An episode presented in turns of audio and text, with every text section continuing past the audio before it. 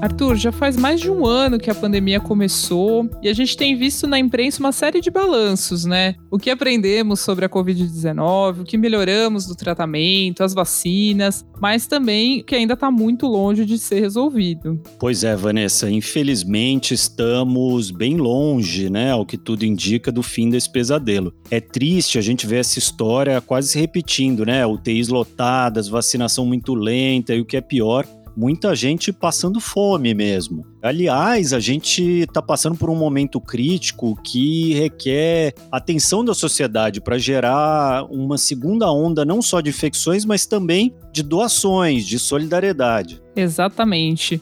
Um dos assuntos que a gente comenta bastante aqui no podcast desde o ano passado foi o recorde de doações que a gente viu nos primeiros meses da pandemia, que o monitor de doações da ABCR, né, Associação Brasileira de Captadores de Recursos, mostrou. E agora seria o momento da gente repetir até superar essa marca, né? Só que também é um bom momento para a gente refletir o que, que foi feito com esses recursos dessa primeira onda de doações, não? Com certeza, a história deveria servir para a gente aprender, né, o que de ruim, que não deu certo, para a gente não repetir, né? Fica a dica também para quem servir isso. E alguns pesquisadores se debruçaram sobre os dados do monitor de doações e de tudo que foi feito em 2020 pelas organizações da sociedade civil, pelas empresas, pelas pessoas físicas até, para esmiuçar esse cenário. É o que a gente apresenta no episódio de hoje do Aqui, aqui se faz, aqui, aqui se doa. doa.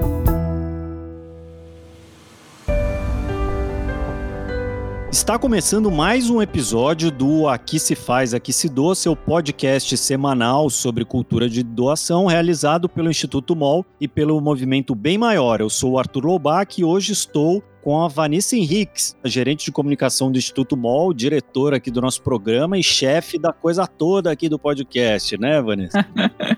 pois é, sempre bom estar aqui conversando com você, Arthur, hoje na frente do microfone. E como você adiantou, o papo de hoje é o resultado de uma série de estudos sobre as doações para o enfrentamento da Covid-19. O GIF, que é o grupo de institutos, fundações e empresas, uma associação de investidores sociais do Brasil, reuniu um grupo de pesquisadores para desenvolver uma série de pesquisas sobre o destino e aprendizados com essa onda gigantesca de solidariedade nessa guerra ao vírus. Muito legal e necessária essa iniciativa do GIF, né? Junto com alguns parceiros aí, gente vai explicar melhor depois. Foram cinco pesquisas realizadas a pedido do GIF e chamadas de Estudo Emergência Covid foram lançados recentemente durante o encerramento do Congresso GIF. Então é quase que um furo de reportagem aqui, né, Vanessa? Exato. Os estudos revelaram dados, informações e reflexões e lições importantíssimas sobre as ações de filantropia nesse período. O Cássio Aoki, que foi nosso entrevistado aqui no episódio 12, já tinha adiantado em primeira mão que essa pesquisa estava acontecendo e a gente correu atrás do furo, né? Exatamente, eu ia falar, o furo foi do Cássio, né, que comentou. Aliás, quem ainda não ouviu esse episódio, fica a dica, coloca aí, já adiciona na fila, é o episódio 12. Cássio falou pra gente como as empresas podem doar, que é um assunto super importante e tem tudo a ver também com a nossa conversa de hoje. A gente vai ouvir a Cristina Moura João, doutora em administração de empresas pela USP. Ela, junto com a Carolina Dutra e a Isabel Seabra, que é mestranda e doutoranda, né, respectivamente, aí, pela USP também, fizeram um raio-x sobre o registro das doações corporativas para organizações da sociedade civil no Brasil durante a pandemia. O objetivo principal do estudo foi rastrear e analisar as doações, principalmente as corporativas, que ocorreram no Brasil durante a, o início da pandemia e que foram feitas para organizações da sociedade civil brasileiras. Além disso, a gente também buscou investigar o nível de transparência dos doadores e donatários e tentar buscar qual era o perfil desses atores. Para isso, nós utilizamos como base o monitor de doações Covid-19 da BCR. A pesquisa partiu da análise das doações para 166 organizações da sociedade civil que constavam no monitor das doações da BCR. A Cristina contou para a gente algumas das conclusões do trabalho. Como conclusão, podemos destacar que as iniciativas analisadas nessa pesquisa espelham o investimento social privado pré-pandemia, ou seja, altos níveis de investimentos sociais provenientes de setores como o sistema financeiro, o de mineração e de alimentos e bebidas. Além disso, uma forte concentração geográfica na região sudeste, principalmente São Paulo e Rio de Janeiro, e concentração de doações em organizações já bastante referenciadas, presentes na mídia ou com maior capacidade operacional, maior infraestrutura. A predominância das doações registradas foi para a área da saúde, seguida de longe né, pela área de assistência social. Isso reflete as prioridades e o senso de urgência dos doadores institucionais. Então, eles deixam as demais causas, como, por exemplo, desafios na educação durante a pandemia, essas outras questões em segundo plano. Ela também falou para a gente quais organizações receberam mais doações como ela mesma adiantou e como é comum acontecer em todos os setores e também no da filantropia, as doações ficaram muito concentradas na região sudeste. Além disso, o estudo concluiu que as ONGs de grande porte receberam mais recursos do que as menores. Em relação a OSC que mais recebeu doações durante a pandemia, de acordo né, com a nossa base de dados, em primeiro lugar foi a CUFA, do Rio de Janeiro, né, que foi a mais mencionada, seguida de duas OSCs de São Paulo, que é a Gerando Falcões e a Comunitas. Tem um gráfico no nosso estudo que a gente destaca né, as cinco primeiras mencionadas, que são de São Paulo e do Rio de Janeiro confirmando aí o perfil de doações prioritariamente aqui no Sudeste mesmo. Outro ponto que a Cristina destacou foi o das doações para atividade fim. Por exemplo, uma ONG que trabalha com saúde. O dinheiro ele foi para compra de remédios, para item de proteção, como máscaras, luvas ou mesmo alimentos. É o que coloca aquele senso de urgência do doador que quer ver esse resultado na ponta. É, isso faz sentido ainda mais num momento de grande comoção como esse, né? Só que a gente não pode esquecer de algo muito importante, que é a logística. Afinal, não basta fazer a doação do dinheiro para adquirir uma cesta básica, é preciso comprar o alimento, armazenar, fazer com que ele chegue nas mãos de quem mais precisa. E a logística dessa entrega do donativo é o que chamamos de atividade meio. Entre a realização da doação e até que isso vire um produto final na mão do destinatário, né, até que um montante em dinheiro vire um produto vire alimento ou vire um EPI na mão do destinatário, existe todo um custo de logística e de gestão, além de vários processos, pessoas envolvidas, enfim, toda uma estrutura para que isso aconteça. E todo esse caminho parece que ele não é contemplado dentro das doações. É muito importante a gente falar sobre isso, Arthur, porque a dificuldade de arrecadação de dinheiro para as atividades meio e a manutenção das instituições filantrópicas é uma questão que vem do pré-pandemia, né? Esse achado que essa pesquisa da Cristina, da Isabel, da Carolina e coordenada pelo Cássio fizeram sobre as doações é muito importante para a gente aprender a lidar com os nossos gargalos. É, e falando sobre como podemos aprender com os gargalos do terceiro setor, o Bruno Barroso, que é comunicador social, cofundador das plataformas de investimento social Nexus e Prozas, que são super parceiras da MOL, focou a sua pesquisa na análise de dados das doações e no melhor uso deles por toda a comunidade do segmento, os chamados atores do campo social. O Bruno conversou com a gente sobre o que ele considera algo essencial para transformar o Brasil num país mais doador, que é ter um conjunto robusto de dados sobre a doação. Então, na pesquisa, ele fez entrevistas em profundidade com quem estava coletando essas informações. O próprio Cássio Aoki, né, com o pessoal da Ponte a Ponte, o João Paulo Vergueiro, né, o JP Vergueiro da BCR, que já apareceu por aqui pelo podcast também no episódio 13, como agradecer uma doação, que está à frente do monitor de doações que a gente comentou a Érica Sanches, do GIF, que também super nos ajudou na produção desse episódio, e o Rodrigo Alvarez, da Mobiliza, que também já passou por aqui no episódio 3.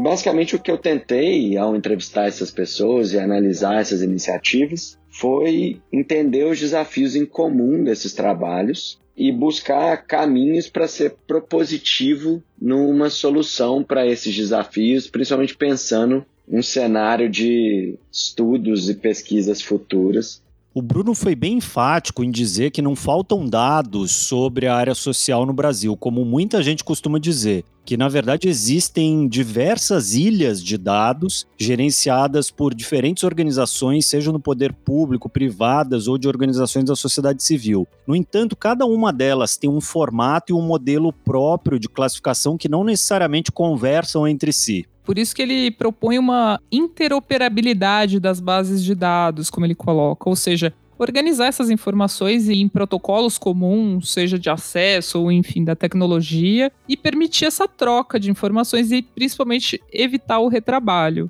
Com relação aos principais achados e conclusões desse artigo, acho que essa resposta pode ser dada a partir de duas perspectivas. A primeira delas é sobre como a gente trabalha com dados hoje no campo social no Brasil. E eu digo não só hoje, mas também em tempos pré-pandemia. E a segunda perspectiva é o quão real é o nosso conhecimento sobre os números da filantropia e do investimento social no Brasil. Primeira coisa é sobre a utilização de dados. A análise dessas iniciativas, a partir dessas entrevistas, reforçaram muitos dos desafios que eu, enquanto profissional do campo, há mais de 10 anos, fundador do Prosas e da Nex Investimento Social, venho percebendo. Primeiro que todas as iniciativas analisadas mostraram que o trabalho de coleta de dados foi extremamente manual, não só de coleta, mas também de organização, e que estava espalhado em diversas fontes. O JP da BCR, por exemplo, contou que ele passou algumas madrugadas passando os dados dos sites de crowdfunding e das campanhas para uma planilha que alimentava o monitor das doações. E aí eu me pergunto, quão mais eficiente seria se houvesse uma integração automática entre o monitor e essas bases de dados que o JP pesquisava? E uma coisa bem legal dessa pesquisa é que o Bruno está olhando para frente, para esse cenário da doação como um todo, algo que ultrapassa a pandemia. A gente não conhece o real cenário do que se investe na área social no Brasil. E se a gente quer evoluir nessa cultura de doação, que é uma coisa que muito tem se discutido, inclusive esse podcast, a gente precisa ter uma forma melhor de organizar os dados para medir nossa evolução enquanto um país doador.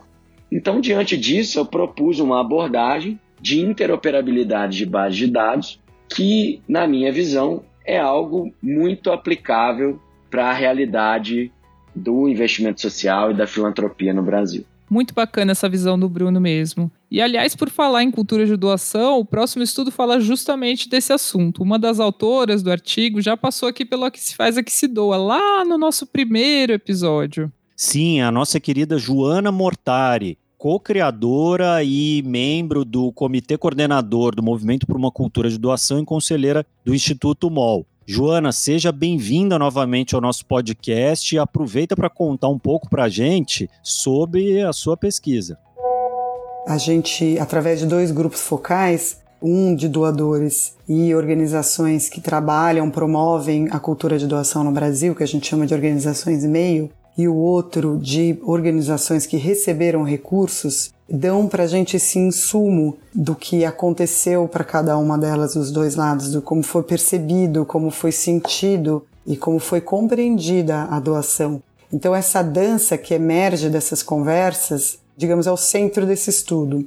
E a gente foi buscando construir um retrato mesmo desse movimento cultural, que não se propõe necessariamente a dar respostas ou nenhuma conclusão, mas que tem como intenção ver quais são as qualidades únicas desse fenômeno da doação. E olha, Arthur, esse estudo da Joana com a Ana Biglione está recheado de achados sobre as doações na pandemia, alguns bem animadores para a cultura de doação.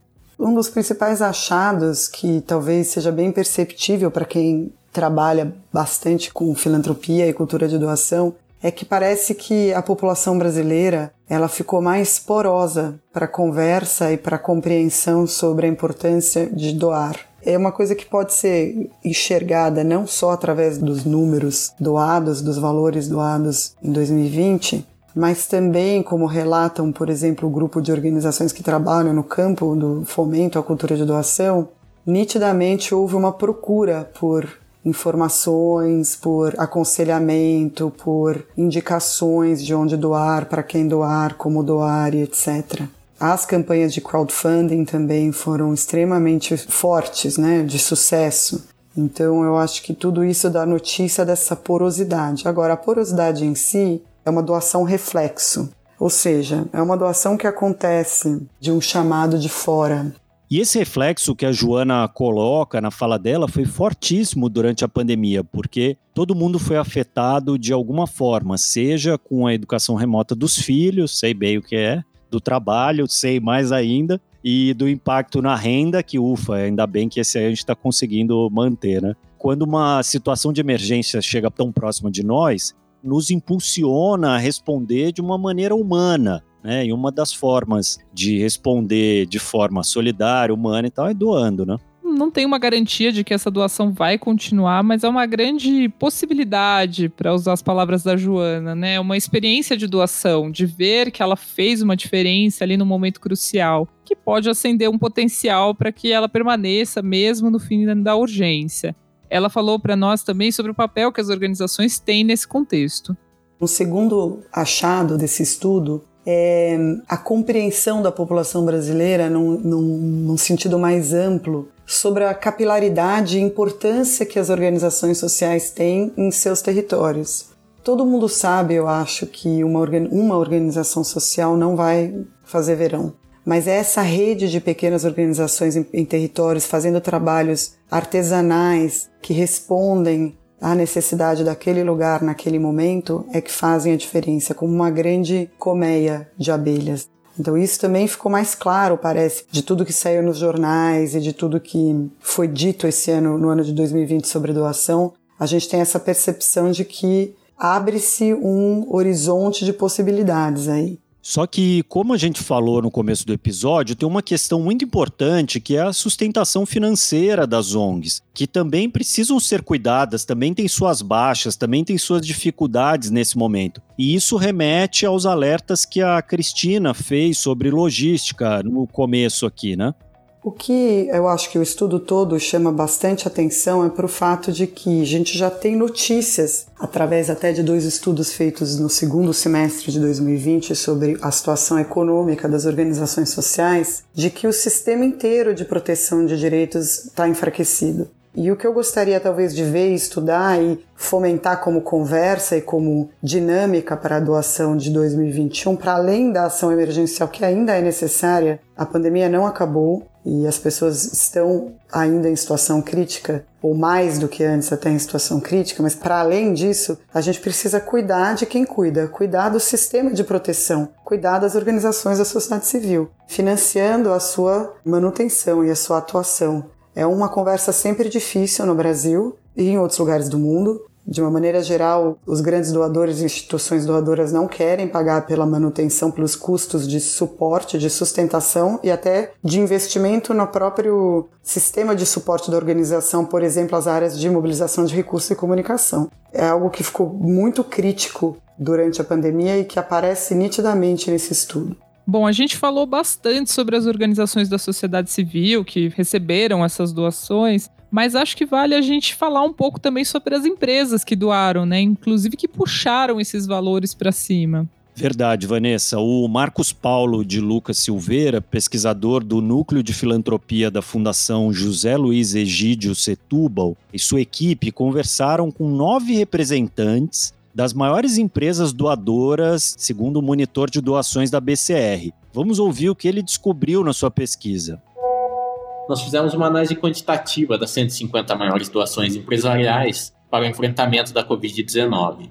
Nós construímos uma base de dados com informações sobre as empresas e as doações, o que nos possibilitou delinear tendências e padrões dessas grandes doações corporativas no país. Já em um segundo momento, nós entrevistamos nove atores centrais no processo de tomada de decisão das grandes corporações empresariais, visando não só validar nossos achados quantitativos, mas especialmente almejando obter uma compreensão aprofundada do processo decisório interno das empresas doadoras e dos aprendizados de longo prazo, como o alinhamento das ações filantrópicas às estratégias corporativas. Tomadas de decisões rápidas e descentralizadas facilitaram os projetos e doações durante a pandemia. Muitas das empresas grandes doadoras criaram, por exemplo, comitês ou conselhos multissetoriais de gestão de crise para decisão e ação durante essa situação de urgência da pandemia. Já um segundo ponto de destaque é o alinhamento entre a estratégia competitiva das organizações e as doações, que de alguma forma potencializaram a legitimidade das ações filantrópicas, tanto internamente como também para fora das organizações. Ou seja, o que, que nós estamos querendo dizer com isso? Nossos achados sugerem que as empresas de alguma forma souberam explorar e alinhar suas vantagens competitivas com suas ações filantrópicas no caso da Covid-19. E isso gerou um aumento de legitimidade para a empresa, tanto internamente, em relação, por exemplo, ao nível de satisfação dos colaboradores, mas também externamente. Por exemplo, os projetos ganharam maior alcance e tiveram maior sucesso. Tem duas razões para isso. Por um lado, os projetos filantrópicos que envolviam recursos e conhecimentos já existentes nas empresas foram implementados com maior facilidade e contaram com maior cooperação no interior das empresas. E a segunda razão está associada ao alinhamento estratégico que não apenas beneficiou o processo de gestão desses projetos, mas também reforçou as conexões da organização com os problemas próprios dos contextos nos quais ela se encontra. Por fim, o terceiro aprendizado diz respeito à cooperação para a realização dos projetos com outras empresas e organizações da sociedade civil. Acho que, de alguma forma, nós podemos dizer que a situação de pandemia facilitou a consolidação, ou vamos dizer que um primeiro passo, para uma cooperação mais horizontal, como uma espécie de aprendizado de longo prazo, segundo os atores do campo.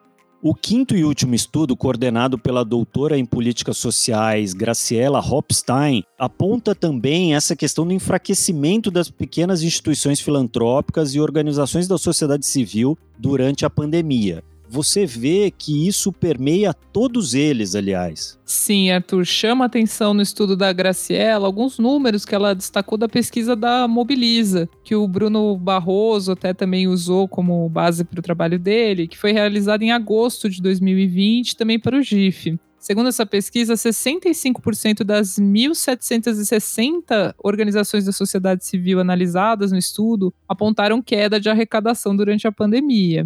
A Graciela ainda mostra que as organizações fortalecidas pelas doações foram aquelas da área da saúde e que apresentavam orçamentos anuais superiores a 3 milhões de reais. Ou seja, acho que dá para depreender algo que outros pesquisadores aqui já afirmaram anteriormente, né? Há um padrão de doação para as grandes organizações da sociedade civil, mas não para as médias e pequenas, que atuam em pequenas comunidades, né, pequenos territórios, pequenos municípios, sem o apoio ou aval de grandes agentes do terceiro setor. Exato, e por isso a Graciela afirma que é preciso consolidar uma filantropia local, capaz de reconhecer a potência das ONGs locais, entendendo elas como sujeitos políticos capazes de transformar as realidades sociais na quais estão inseridas. É uma pena que ela não conseguiu conversar conosco para esse episódio, mas fica o registro das conclusões do estudo e quem sabe uma oportunidade, né, para a gente bater um papo com ela mais para frente. Bom, Espero que a gente fale mais sobre isso, mais num viés aí de crescimento das doações, né? Esperar que a gente tenha essa onda de solidariedade como a gente teve no ano passado e que a gente consiga também apoiar as organizações menores que estão sofrendo tanto e muitas vezes estão tendo que lidar com os problemas lá da ponta, na comunidade onde a corda estoura mesmo, né?